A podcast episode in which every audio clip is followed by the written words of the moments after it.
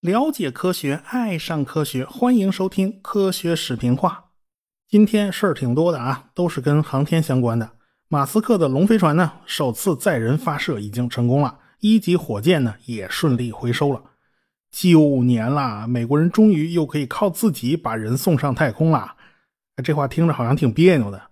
没错，自从航天飞机退役以后呢，美国就失去了把人送上太空的能力，一直到今天为止。从今天开始，美国又可以自己把人送上太空了，就不用再去掏钱买俄罗斯的联盟号的这个门票了啊！当然了，火箭的工作呢，现在是已经顺利完成了，剩下的就看龙飞船自己了啊！以前呢，作为货运飞船，它基本上都是成功的，它只炸过一次啊。这次呢，目前我还不知道结果，因为它还在追赶国际空间站的过程之中啊，这人还没送进去呢。不过呢，估计问题不大。不过呢，马斯克在德克萨斯州的一个试验基地，他那个试验火箭呢倒是炸了。马斯克呢想制造巨型火箭，这个火箭直径有十米啊，他先要造一个小一点的试试看。前一阵子这个小一点的呢也是炸过的，后来呢测试成功了，然后呢就造一个再大一点的试试看啊，继续试验。这一次呢算是意外爆炸，看上去好像不是他主动测试啊。马斯克有的时候为了做实验，他是会主动炸火箭的。他为什么要这么做呢？我们以后会讲啊。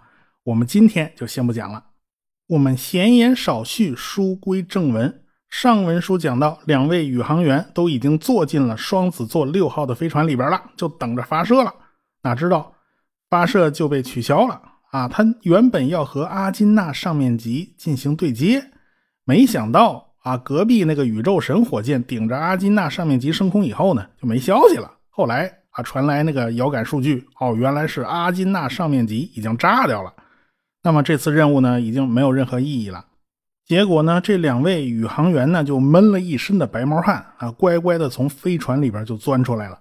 好在那个时候呢，美国的火箭发射频率是非常高的啊，载人火箭大概两个月就要发射一艘，所以呢。NASA 就改变了计划了，那就让双子座七号先升空，然后双子座六号晚发射，两艘飞船在太空完成对接联系。实际上呢，他还没有掌握真正的对接技术，而是说两艘飞船是不是尽量靠近，一直靠到脸对脸的程度。但是呢，他是没有办法完成人员交换的啊。不过美国人倒是有个大胆的想法，就是让六号的斯塔福德和七号的罗弗尔。呃，用太空行走技术啊，实现交叉换位啊，你去他船上，他去你船上。这两位一听呢，没有一个同意的哈，这事儿太悬了啊！美国人太空行走呢，刚刚搞过一次，所以这件事的难度是很大的。最后呢，也只能作罢了。那好吧，我们这一次就玩一次两艘飞船的接近游戏，看看能靠到多近为止。一九六五年的十二月四号，双子座七号飞船发射了。宇航员罗弗尔和弗兰克的主要工作呢，是测试人在太空里边能不能坚持十四天，也就是将近半个月的时间。因为时间很长啊，所以呢，事先要做充分的准备啊。这二位呢，事先都彻彻底底洗了个澡，连头发都洗得非常干净，那不能留头皮屑啊啊，要一点头皮屑都没有。因为在太空的这半个月，肯定是没办法洗澡了。前一艘双子座飞船出现的问题就是皮肤碎屑会到处飘。啊，这头皮屑它也不是小事儿啊，在太空里边啊，倒是可以用湿巾擦擦手啊，擦擦脸，这倒是可以的。而且这一次因为时间长，他们在座位后面还有一个垃圾箱啊，他们肯定是会产生不少的生活垃圾的。地面控制中心还要求他们收集一些排泄物，也就是尿液。结果那个收集装置啊很不好使，设计的看来不怎么样啊，他们差点就给弄洒了，还好没洒出来哈。所以他们就对这个装置的意见非常大。你想啊，万一不小心哦，太空船里边到处飘尿液的液滴，这也太磕碜了。这是什么环境啊？这是这一次呢，还有一个特点，就是安排两个宇航员在同一时间段休息。以前呢都是错开时间睡觉的，这次呢可以稍微舒服一点，也睡得足一点。美国东部时间的早上九点，这两个宇航员就被地面给叫醒了。地面告诉他们：“哎呀，出大事了！”把这两个宇航员就吓了一跳。这啥大事啊？这地面告诉他们：“哎呀，我们这附近呢有两架客机发生了相撞事故啊，一架是波音707，一架是洛克希德的星座式。”这二位宇航员一听啊，气得一脸黑线啊！地上的飞机撞了，关我们屁事啊！我们现在高度要比他们高二十倍都不止呢。后来地面就问他们：“你俩看到撞击事件没有？”这俩宇航员这叫一个生气呀！他俩睡觉呢，他俩啥都没看见。这俩宇航员呢，那就伸着脖子朝窗窗外看看呢。这地球太遥远了，可以看到蔚蓝色的大海，看到朵朵的白云，可以看到佛罗里达半岛。咦？那是个啥呀？怎么海里边还有白色的痕迹呀？呃，紧接着冒出一道白烟。宇航员们当时不知道，这就是弗兰克林号核潜艇在佛罗里达的外海发射了一枚北极星潜射导弹。他们看到的是水下冒气泡的这种痕迹和导弹飞行的这种尾烟。所以啊，在太空啊，那是有非常重要的军事价值的啊！你在上面，那啥东西都躲不过你的法眼呐。双子座七号在太空完成了四次变轨，稳定到了一个圆形轨道上。在这个轨道上呢，足可以维持一百天不掉下去。那么就等着双子座六号飞船来汇合了。双子座六号的成员组呢，也在紧张的准备。这一次的任务代号呢，变成了双子座六 A，毕竟这是多出来的一次发射任务。在双子座七号发射了八天以后，斯塔福德和沃里就坐进了座舱了啊，就等着发射了。要知道啊，双子座飞船呢采用的是纯氧环境，内部的气压呢就比外部要低很多。人事先呢也是要吸氧的，排出身体里面的氮气。等到适应了低压纯氧的环境呢，再进入飞船。双子座飞船本来就特别窄，坐进去呢是很不舒服的。好不容易呢，等到了火箭的点火。这主发动机刚刚工作了一点五秒，就突然刹车停止了，这可把两个宇航员给吓坏了。怎么这关键时刻掉链子呀？这宇航员的手啊，都伸手到了那个弹射拉环上了。这双子座飞船呢，是靠弹射座椅救生的，但是从低压纯氧环境里边，你突然弹出来，进入一个大气压的正常空气环境，这人受得了受不了啊？他俩不知道啊，没把握呀。如果火箭已经起飞了啊，已经离地了，这发动机突然一关机，那这火箭再一屁股坐回发射台上，那么这就是一场聂杰林式的悲剧了。因为整个火箭肯定要倒下来，肯定要炸掉。那指令长沃里的脑子里是一瞬间呢，他就得决定你是那个拉环，你拉还是不拉呀？最后他决定不拉，因为他没感觉到火箭在上升，也就是说，应该这火箭还在原地停着没动呢。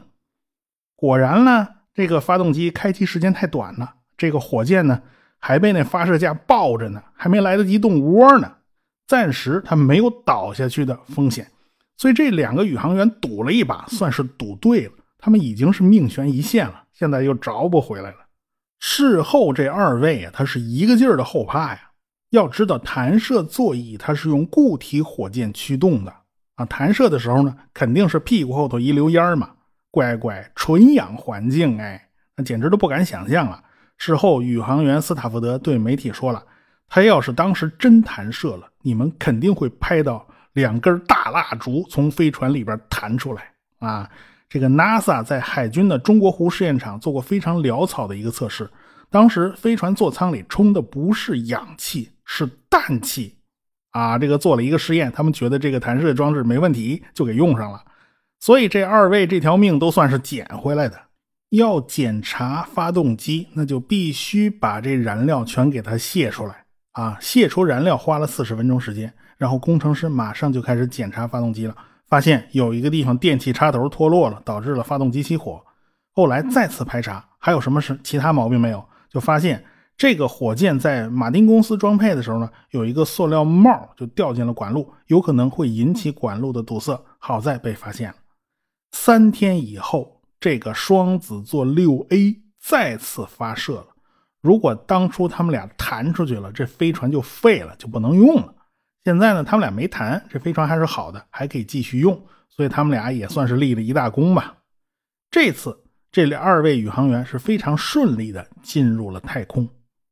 飞船绕着地球飞了四圈，逐渐开始靠近双子座七号的轨道了。六 A 上的宇航员就看见天边有一颗非常非常亮的星，他们还以为是天狼星呢，其实不是，这就是双子座七号飞船。人家在轨道上已经转了十一天了，你们怎么才来？还好他们在轨道上看到了双子座六 A 发射的这个过程，又看见佛罗里达那儿怎么一溜烟儿哈。哦，你你们来了，你们终于来了。飞船的交会对接是非常复杂的事情，因为在太空里面一切都是轨道啊，走的都是圆周运动，和飞机完全不是一个概念。比如说，你看见啊，这飞船就在前面啊，你要赶过去对接，你开屁股后头那小发动机加速啊，你一开，你的轨道就升高了啊，这个轨道半径就会增加。这时候你的线速度是增大了，但是角速度反而变小了，你反而会远离你的目标。所以呢，反而需要稍稍减速，让轨道下降一点。这个鬼名堂一般人根本是想不到的，他必须经过训练，或者是有工具去做辅助。斯塔福德和沃里呢，是有机上的计算机辅助控制这个对接过程。两艘飞船彼此就在靠近。就在这个时候呢，飞船进入到了地球的背面，就进入阴面，进入黑暗这边了。等到飞船转到阳面的时候，双子座六 A 上的宇航员呢，顿时就感到一道阳光照进了窗子，亮的都有点刺眼。等眼睛适应了阳光以后，往窗外一看，只见啊，双子座七号就在几百米外啊，就在前面，看的是清清楚楚。两艘飞船还在接近，逐渐靠到只有三十六米的距离。休斯顿的控制人员都已经开始欢呼了，这是第一次有两艘飞船靠得如此之近。接下来的几个小时里面，大概花了二百七十分钟的时间吧。双方在逐渐逐渐靠近，两边的宇航员呢，一边用无线电唠嗑唠家常，一边操作。最后，两艘飞船近到了只有三十公分的距离。这两艘船的状态非常非常稳定，太空里面也没有湍流，飞船呢是不会互相影响的。如果是飞机编队，两架飞机做特技飞行表演，你靠得这么近，那机翼引起的这种气流是会相互干扰的。所以呢，空中加油是一个很有难度的事情啊，这事儿并不简单。在太空里面的这两艘飞船呢，为了保险起见，双子座六 A 就是开着小发动机使劲推了一把，和双子座七号分开了十几公里的样子。你大家都要睡觉了嘛，这是为了杜绝任何相撞的可能性，咱还是离远点吧。第二天，双子座六 A 飞船就开始。返回大气层，最后落在了预定的海域，就在佛罗里达半岛的附近嘛。但是双子座七号上面还有俩人呢，这俩人还有三天要过呢。你要知道他们最后这三天是怎么熬过来的呀？在太空那么狭窄的环境里面，他们俩足足憋了十一天了，那真是百无聊赖。看太空的你都看看腻了，这是没什么新鲜的了。一直熬到最后一天呢，可算能回家了。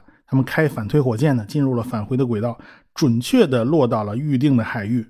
那航母胡风号在旁边等着呢。等他们被捞起来，放到胡风号航空母舰上的时候，两个人都已经疲疲倦的都不行了。在航母上啊，足足睡了一天啊，就能在床上好好的伸开了睡，那真是太舒服了。至此，美国人在太空的飞行经验已经远远超过了苏联。苏联前期积累下来的优势已经被消耗殆尽了。航天工业说到底拼的是国力。美国总统肯尼迪下定了决心，要不惜一切代价投入到登月计划。而且，副总统林登·约翰逊呢，那也是铁杆的支持者。在肯尼迪遇刺身亡以后呢，林登·约翰逊是继任总统，他对航天计划呢是一如既往的支持。但是苏联其实，在航天方面就并没有花那么多的钱。这几家设计局呢，都处于竞争状态，或者说处于一种内耗的状态，互相吵架、互相攻击啊，就连领导都搞不定啊，这已经是家常便饭了。说实话，你遇到这种情况，最需要的就是领导一拍桌子，大喝一声“别吵了”，然后直接下命令做决策，该用谁的方案，该如何分工，都要处理的清清楚楚。结果呢？嗯，苏联当时的领导层呢，他搞了个诸葛亮会，他搞了个专家评议，专家们哪有那个胆子去拍板啊？最后呢，只能是和稀泥呀，啊，最后还是决定支持克罗廖夫和切洛梅分头行动。等于还是回到了最早以前的那个方案。你们都讨论些啥了？那跟没讨论也没什么区别嘛。最后就是切洛梅你去搞绕月，克罗廖夫你去搞登月，唯一的改变就是啊，因为科罗廖夫的坚持，绕月飞船也用他主导的联盟号飞船，这样呢就可以保证绕月火箭的飞船系统和登月火箭的飞船系统那是一致的。这不就是省了一份工作吗？结果把那切洛梅气得够呛。就在一九六五年底，科罗廖夫病了。其实科罗廖夫的身体一直不算好，在一九六零年，科罗廖夫的心脏病就第一次发作了。于是呢，他就去黑海边上休养。结果在疗养期间呢，又发现了肾病。这都是当年在集中营留下的病根儿。医生们都劝他呀：“你就别这么不要命的工作了，你身体要紧呢。”但是科罗廖夫的紧迫感是不允许他停下来的。到了1962年啊，科罗廖夫的身体毛病不断啊，肠道就开始出血，他就被迫住院了一段时间。到了1964年，他又被诊断出心律失常，啊住了十天的院，又发现出现了胆囊炎。后来呢，又发生听力下降。听力下降这好理解，估计就是被火箭发动机那巨大的噪音给吵的。到了1965年年底呢，他又被发现。大肠内啊有个息肉开始出血了，所以他一九六六年一月十五号他就住进了医院。据说，是苏联的卫生部长叫彼得罗夫斯基是亲自主刀给他动手术。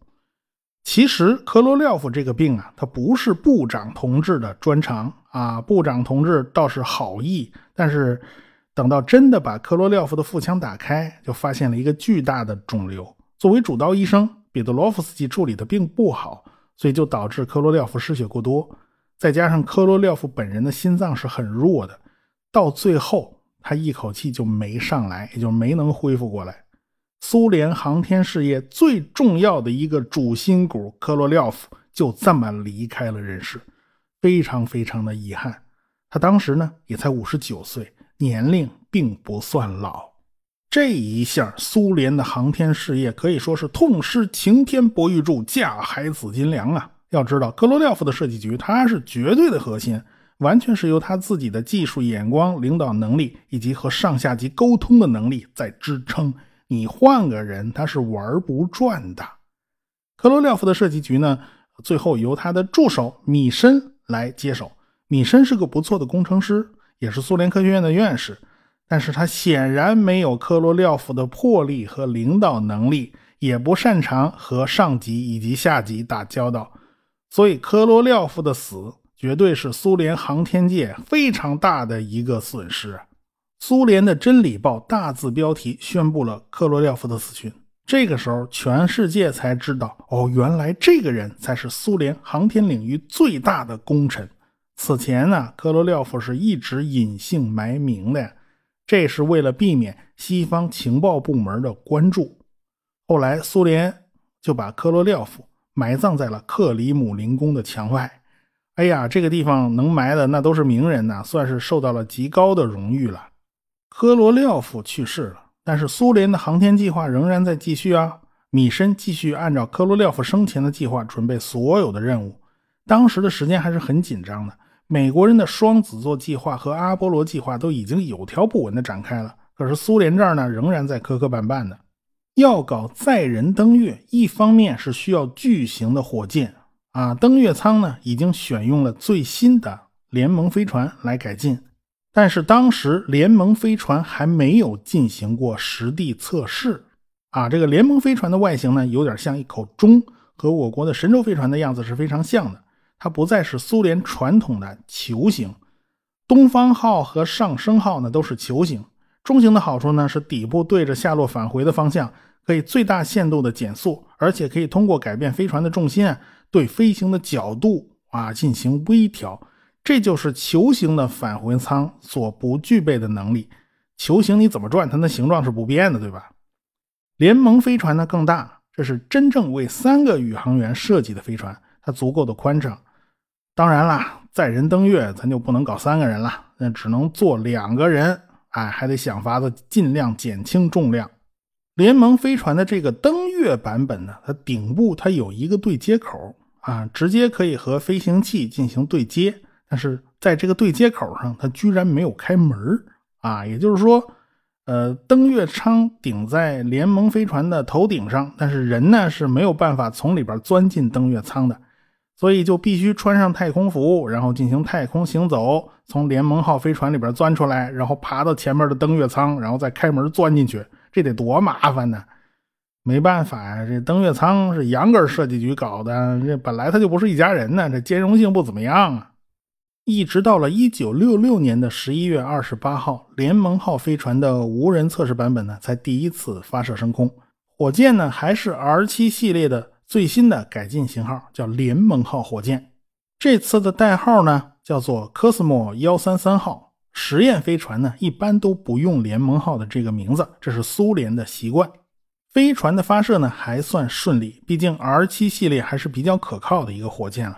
本来打算再发射一艘联盟飞船和科斯莫幺三三号实践太空无人操纵下的对接，但是另外一枚火箭出故障了，有一台助推器它没有办法启动，控制系统呢就马上关闭了主发动机和其他几个助推器。然后呢，工程师马上就开始处理啊，看看到底出了什么故障。结果过了二十七分钟以后，又发生了一件非常诡异的事情，惹出一场大祸。我们下次再说。科学声音。